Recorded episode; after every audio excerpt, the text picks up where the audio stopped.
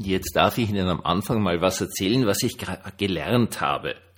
Also wir mögen wahrscheinlich alle Wale, weil Wale irgendwie cool sind, die schwimmen da so um und blasen da so und sind riesengroß und sind einfach irrsinnig cool, wenn die da rumschwimmen.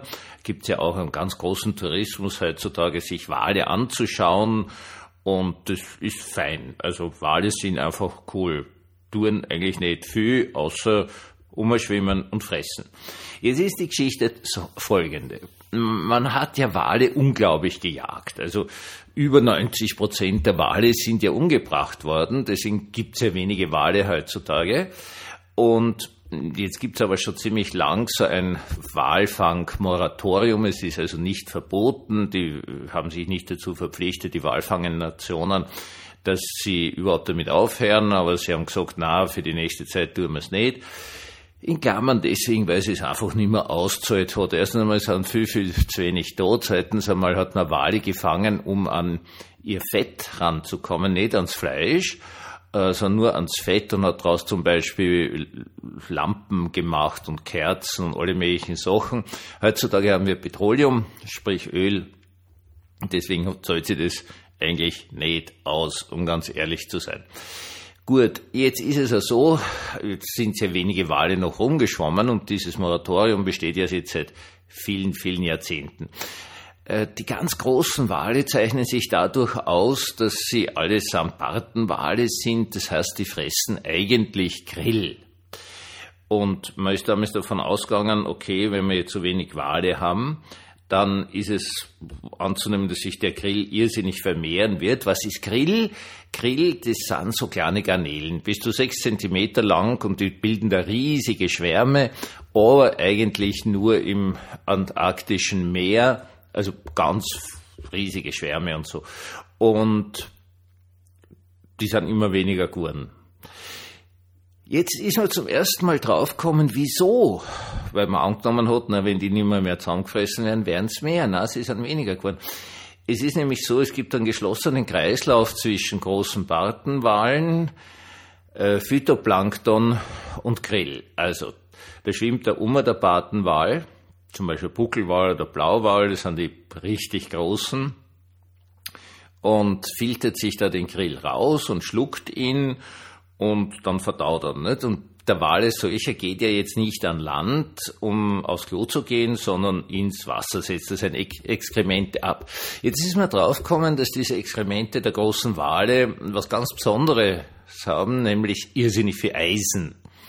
Und dieses Eisen ist der Schlüsselfaktor dazu, dass das Phytoplankton wachsen kann, also das mit äh, Pflanzen, äh, Pflanzenplankton ist winzig klein und das wird jetzt wieder gefressen von den kleinen Garnelen, das heißt vom Grill, und der Grill wird wieder gefressen vom Wal, der wieder nicht auf, an Land geht, um aufs Klo zu gehen und so weiter und so fort. Das ist geschlossener Kreislauf.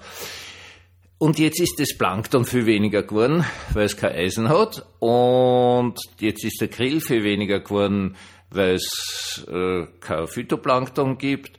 Und Deswegen erholen sich diese Walbestände irrsinnig wenig. Die riesigen Blauwale sind gerade seitdem man aufgehört hat, sie zu bejagen, um ein Prozent mehr geworden. Man rechnet also damit, dass das Jahrhunderte dauern wird, bis sich diese Bestände wirklich wieder erholen. Jetzt ist es so, also die, Sie haben, wissen ja CO2 und, und Klimawandel und so, und jetzt hat die Natur immer sehr viel CO2 gespeichert. Also zum Beispiel in Kohle. Das sind also alte Wälder, die sind halt Kohlenstoff schlussendlich.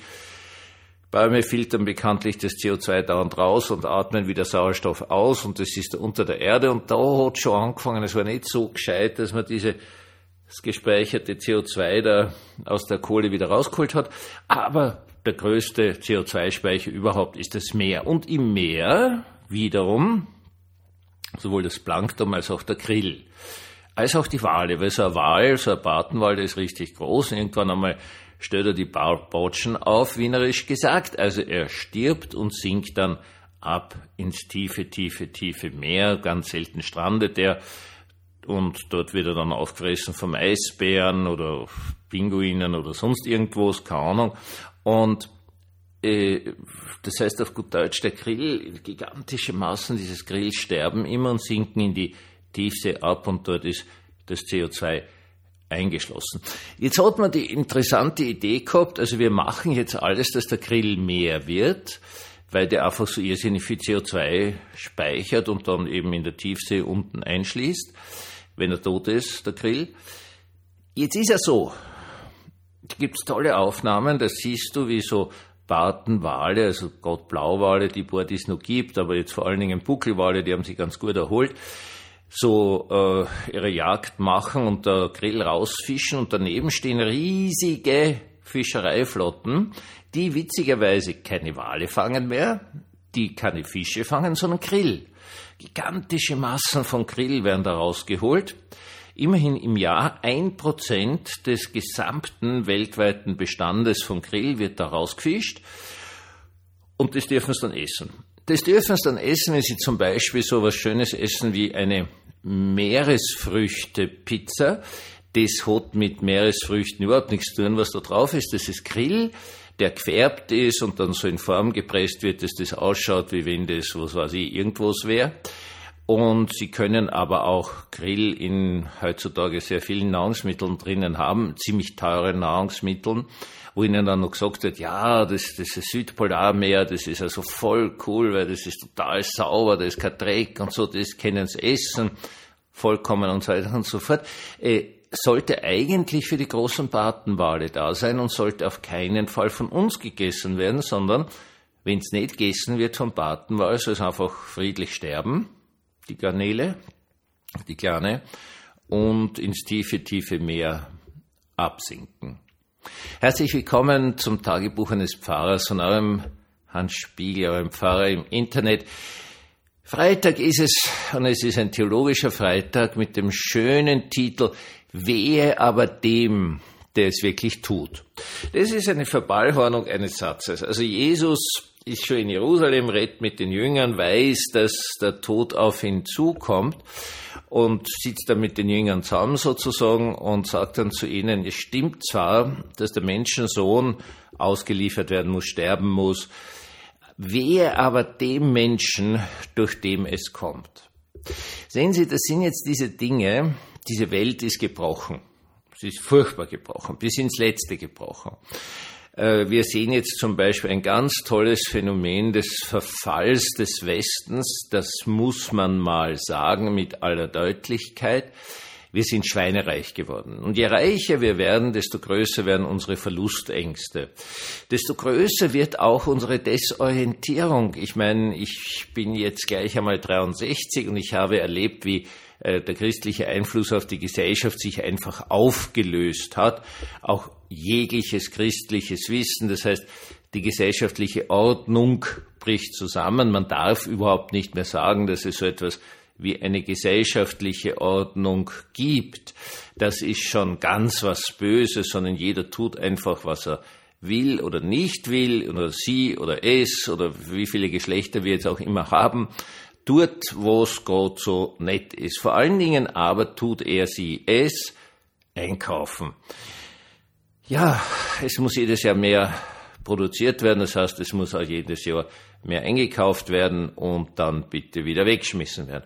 Dazu gehören natürlich auch so schöne Dinge wie, dass man den Wahlen ihre Nahrung wegnimmt, damit wir was auf der Pizza haben. Wo man jetzt sagen kann, man kann viele andere Dinge auf die Pizza legen, was weiß ich, zum Beispiel irgendein anbratenes Gemüse, das bei uns wächst. Na, wir holen das lieber aus dem Südpolarmeer nehmen wir mit einem unfassbaren Energieaufwand. Das muss nicht nur sofort tiefgefroren werden, sondern allein diesen Grill dann zu verarbeiten. Also das, das ist alles jenseits von Gut und Böse. Das heißt, zuerst rotten wir die Wale eigentlich aus und dann nehmen wir ihnen das Essen weg. Passt.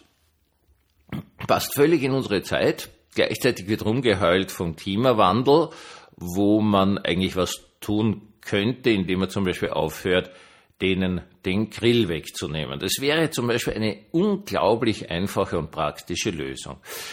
Das ist die Gefallenheit der Welt. Es ist die Unfassbarkeit der Gier, in der wir leben. Die Unfähigkeit, sich noch in Ordnungen einzufügen. Ähm, ja, so ist es. Also das darf ich Ihnen aus, auch aus der Schule berichten.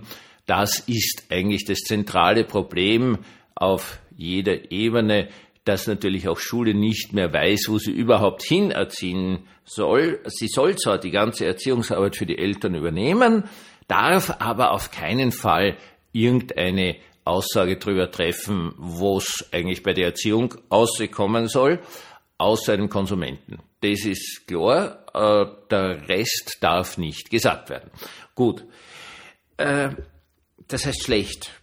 Ganz, ganz, ganz schlecht. Und so ist diese Welt. Also da gibt es einfach Strukturen drinnen, die einfach Selbstvernichtung sind. An einem Beispiel dieses Grills jetzt gezeigt. Sie können das auf hunderttausend andere Ebenen genauso sagen von Umweltvernichtung und Umweltzerstörung.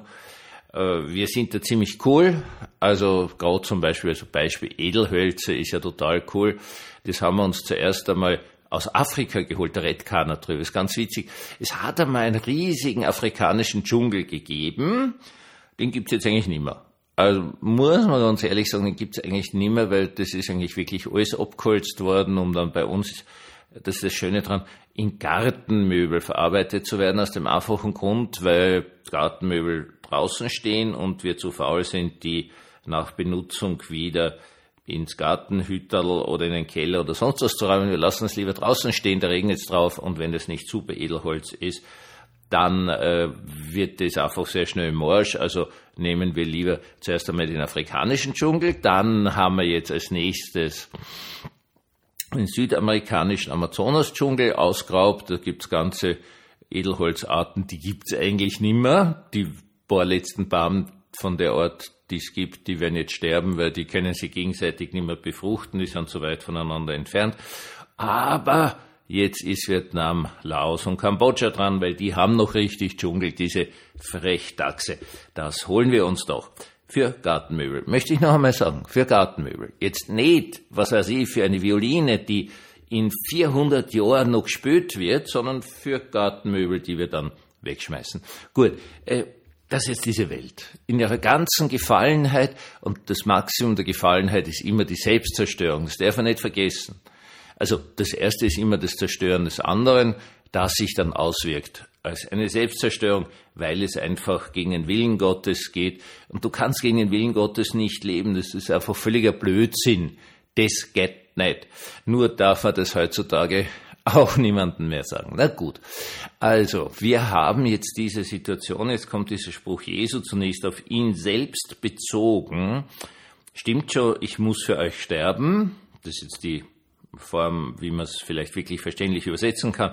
Ich muss für euch, für die ganze Welt, für die ganze Schöpfung sterben. Trotzdem wehe dem Menschen, durch den es kommt. Also bezieht sich auf Judas dann natürlich, der ihn verraten wird, der den äh, Polizeikräften sozusagen wird, unter den gigantischen Massen von Pilgern dort und dort in dem Zelt, auf dem Feld ist er. Weil sonst hätten sie nicht verhaften können, weil da waren einfach viel zu viel Leute, also da findest nimmt. Gut. Das ist ein sehr wesentlicher Satz für uns. Ja, wir leben in einer gefallenen Welt. Seit Adam und Eva tun wir das und äh, war immer so und es wird, solange das Reich Gottes nicht kommt, genauso bleiben als eine gefallene Welt.